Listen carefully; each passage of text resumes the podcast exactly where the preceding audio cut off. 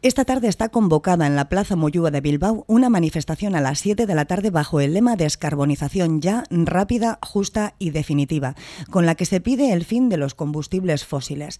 Organizada por 28 colectivos ecologistas, sociales, sindicales y vecinales, al igual que Bilbao, distintas ciudades del mundo están llamadas a la misma movilización durante este fin de semana, para exigir un fin rápido, justo y equitativo de los combustibles fósiles, coincidiendo con la cumbre de acción climática de la ONU en Nueva York, a la que asisten los líderes mundiales. Para hablar de este tema tenemos hoy con nosotras a Sara Ibáñez, integrante de la plataforma Meacha Aldea Visiric. Hola Sara, ¿qué, ¿qué está pasando? ¿Realmente vivimos en una burbuja, eh, eh, una movilización mundial para pedir el fin de la descarbonización? Eh, ¿No se supone que deberían estar dándose ya los pasos para conseguirlo de forma rápida y justa sin tener que demandarlo de esta manera, con manifestaciones y con movilizaciones ciudadanas? Pues el problema es el de siempre, ¿no? Los grandes lobbies, los grandes poderes, en este caso el lobby de los, de, los fósiles está eh, presionando y está participando en todas estas cumbres. Ya hemos visto en Glasgow y la próxima que va a ser en los países árabes, como son ellos los que de alguna manera o totalmente están liderando. Eh, están además mintiendo porque eh, se está hablando de que hay que descarbonizar. Eso ya está demostrado científicamente. Estamos en un empeoramiento progresivo del clima, una subida de, las temperaturas, estamos viendo eh, las grandes eh, inclemencias climáticas que están afectando el mundo. O sea, no hay ninguna duda. Ya hace años que se dice y ahora estamos ya en ello, ya tenemos poco tiempo. Pero como son estos los que de alguna manera están liderando todo, eh, van a hacer lo que sea para mantenerse. Pero ¿por qué? Si en definitivas eh, cuentas eh, todos vivimos en el planeta Tierra, ¿por qué se supone que están haciendo esto? ¿Están alargando motivos económicos? Es el poder, es el dinero y es el capitalismo. Eso ya, ellos de alguna manera nos están llevando a una carrera suicida, ¿no? Y, y no se entiende, no se entiende, porque son ellos los que deberían de estar planteando algo lo que están haciendo realmente es mentirnos. Nos están haciendo creer en ilusiones tecnológicas que no van a solucionar el problema. Porque ahora las refinerías se quieren transformar en biorefinerías y quieren ser verdes, cuando es mentira. Porque si sigues usando el, combustible fósil y sigues haciendo lo que estás haciendo hasta ahora, como aquí Petronor, por mucho que digas que vas a hacer hidrógeno, vas a hacer hidrógeno partiendo de fósil es mentira todo lo que nos están metiendo y además eso no va a garantizar que tengamos la misma energía que hasta ahora hemos desarrollado con la energía fósil. La vida va a tener que cambiar. El próximo día 20 Naciones Unidas celebra en Nueva York la cumbre sobre la admisión climática. Se quiere limitar el incremento de la temperatura global por debajo del 1,5 por debajo de 1,5 grados centígrados. Pero vosotras eh, consideráis que si no se toman medidas concretas antes del 2030 irremediablemente superaremos los 2 grados. Entonces, eh, tanto tan importante es este 1,5 grados y, y 2 grados, ese 0,5, Sara. Explícanos por qué es que eh, esas subidas mundiales son promedios eh, y no no es una no es un momento puntual es un promedio. Luego quiere decir que a lo largo de, de los años va subiendo la temperatura global sobre todo lo estamos viendo en el mar que eso genera unos cambios climáticos muy importantes la subida de la temperatura del mar. Este verano eh, ha sido tremendo sobre todo en el Mediterráneo que ha llegado, hay algunos puntos que han llegado hasta 30 grados el agua y eso supone una, un, deshielo de los casquetes polares. Eso produce un cambio brutal en, todo en, el, en, nuestra nuestra esperanza de vida como, como, como, humanidad. Solo ya en la Siberia esas subidas de temperaturas y que en verano están suponiendo altos alta calor en zonas donde nunca la ha habido está haciendo que se descongele el permafrost y eso va a, suponer la emisión de unos gases metano que van a empeorar la situación actualmente que ya hay con el, con el CO2, porque el metano es un gas efecto invernadero mucho más potente todavía. Entonces, estamos en un punto de no retorno, por eso que hay que ir rápido, no nos queda más remedio. ¿Tenemos opción todavía de frenar, de revertir ese proceso o ya no hay ningún tipo de expectativa de poder hacerlo? Hay expectativas, claro que se puede hacer, pero hay que hacerlo de una manera justa y ordenada. ¿eh? y hay que hacerlo de una manera que nuestra calidad de vida cambie, vivamos de otra manera, con un menor consumismo, pero que vivamos bien. Y eso hay que hacerlo de una manera democrática. ¿eh? Y, y, no todos los países tienen que hacer los mismos esfuerzos, porque hay países, hay zonas como en África, donde esta gente nunca eh, no ha tenido un desarrollo industrial que haya contribuido a crear esas emisiones de CO2 y ese ese problema, ¿no? Ellos al revés son los que lo están sufriendo. Están sufriéndolo con unos cambios climáticos todavía muchos peores que los nuestros. Entonces a esos países no les puedes exigir que, que frenen su desarrollo industrial y su, y su nivel de vida, porque no lo han llegado a tener. Ese esfuerzo lo tenemos que hacer nosotros. Cuando, no nos queda más remedio. Cuando hablamos de esfuerzo, eh, Sara, ¿a qué nos estamos refiriendo? O sea, ahora mismo nos están oyendo un montón de personas. ¿Qué les dirías? O sea, ¿cuáles son las acciones que tú día a día pues realmente eh, no te van a llevar a esfuerzo, sino que puedes incluso aprenderlas de forma mecánica. ¿Cuáles son las acciones que, con las que contribuiríamos a que es a revertir el proceso del calentamiento global?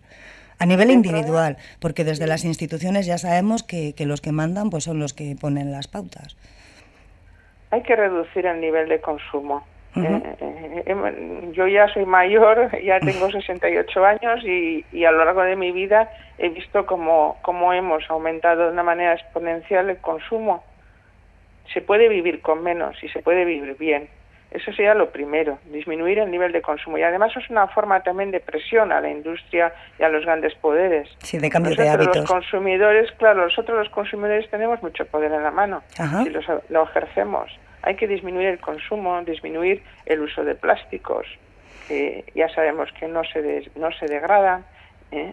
Hay que utilizar los transportes públicos. Ya sé que nosotros, eh, o si no, en Renfe, por ejemplo, nosotros estamos fatal, lo estamos viviendo todos. Pues habrá que hacer manifestaciones y protestas para que los servicios públicos mejoren, porque vamos a peor. No sé qué están haciendo en Renfe, pero nos quitan los trenes un día así también. Sí, sí, la verdad es que habían tenido un montón de incidencias, sí. Sí, no, son diarias. Hay que mirar diariamente qué trenes son los que quitan y cada vez quitan más. Entonces, si nosotros estamos eh, intentando dejar de utilizar los combustibles fósiles, pues tendremos que utilizar los servicios públicos que sean eléctricos, como es el tren, y no que cada vez esté peor, ¿no? O, si en la medida que se pueda, crear comunidades energéticas, poner placas solares.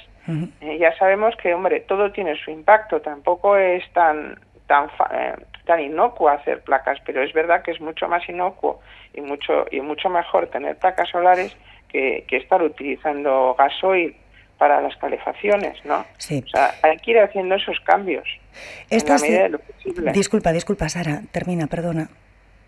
Ya está, sigue. Ah, eh, esta semana salía publicada eh, la noticia de que el gobierno vasco iba a destinar eh, 10 millones, creo que eran, de euros para descarbonizar la industria de Euskadi. Pero eso no se supone que ya debería de estar eh, hecho. Claro, lo que pasa que además habría que saber dónde se destinan esos 10 millones. De esos 10 millones, la mayor parte van a ir a Petronor. Petronor tiene unos proyectos, va a construir ahora una fábrica en el puerto mismo nueva en la que se supone que emite CO2 y se transportan las cenizas y los, los residuos industriales allí y con ese CO2 se transforman lo que llaman ellos en ecoáridos, que son eh, pues tipo, no sé, áridos para hacer cemento y construcción de edificios. Entonces, según eso, ellos descarbonizan. Y ahí va a ir muchísimo dinero. Pero mm, el proyecto creo que son de 8 millones, más luego las tuberías para llevar hidrógeno y luego de ahí también sacar hidrógeno, que realmente Petronor va a hacer un hidrógeno que llamamos azul, que es de refinería de petróleo y el CO2 lo van a meter en esta industria y van a decir que con eso no emiten al ambiente.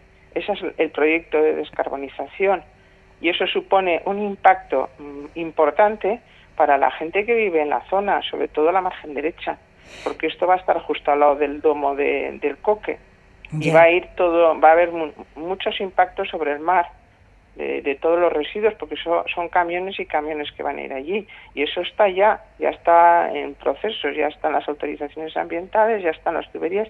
Ahí van los, buena parte de esos 10 millones.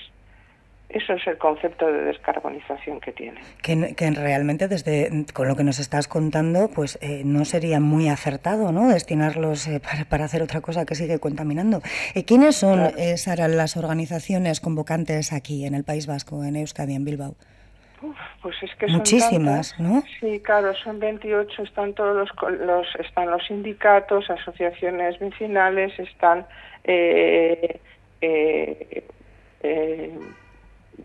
ecologistas marchan, sí. eh, whisky, yo que sé, muchas, no te puedo decir, porque ahora justo delante no tengo la lista. Pues es ¿Eh? complicado poner, es, es, muy complicado poner de acuerdo a 28 asociaciones diferentes, más de, 28, eh, más de 28. Bueno, y a nivel mundial, es que esto, esta manifestación o estas convocatorias de protesta para la descarbonización, para el, para el proceso de descarbonización, son a nivel mundial. Es complicado poner a, a todo el mundo eh, de acuerdo para hacer una manifestación en un fin de semana y lo habéis conseguido. O sea, hay muchas personas que, que, piensan exactamente lo mismo que tú y que se está yendo por un camino que no es el correcto, ¿verdad, Sara? Sobre todo es interesante que esto ha venido, por lo menos aquí en Euskadi, en, bueno, en concreto en, en Vizcaya, de la mano de los jóvenes, ¿no? Eh, de Fridays for Future son los que más han estado juntándonos, ¿no? De alguna manera, eh, porque ellos tienen una relación, una red más internacional. Y, y luego Ecologistas Marchan, que claro, está con Ecologistas en Acción, entonces esta gente, y Greenpeace también está. Entonces, bueno, estos eh, organismos tienen, mmm, trabajan en coordinación en toda España y en, y en, el mundo, ¿no? Sara, o sea que pues nosotros no podríamos, que somos... Por eso, locales. es que es un trabajo titánico. Sara, nos vamos a quedar sin tiempo, pero una última pregunta. Eh, ¿Hacia qué futuro nos dirigimos? ¿Qué se puede hacer como habitantes del planeta Tierra, que somos pues todos y todas? Nos han caído esta semana granizos como puños. Eh, ¿Este tipo de fenómenos de meteorología extrema se pueden convertir en habituales? Igual hay gente que no estaba convencida de, de los temas eh, ecologistas, de la descarbonización, y de repente con estos fenómenos eh, meteorológicos puede, podemos convencerles?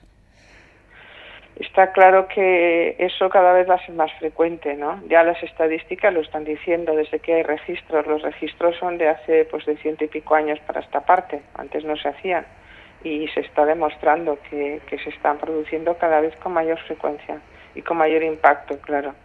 De todas maneras hay una cosa, yo una esperanza, ¿no? Yo ahora estaba repasando el, el caso de Londres con la famosa el smog que ocasionó en el año 52 miles de muertos y cómo el país eh, estableció las, las primeras normas medioambientales y climáticas, ¿no?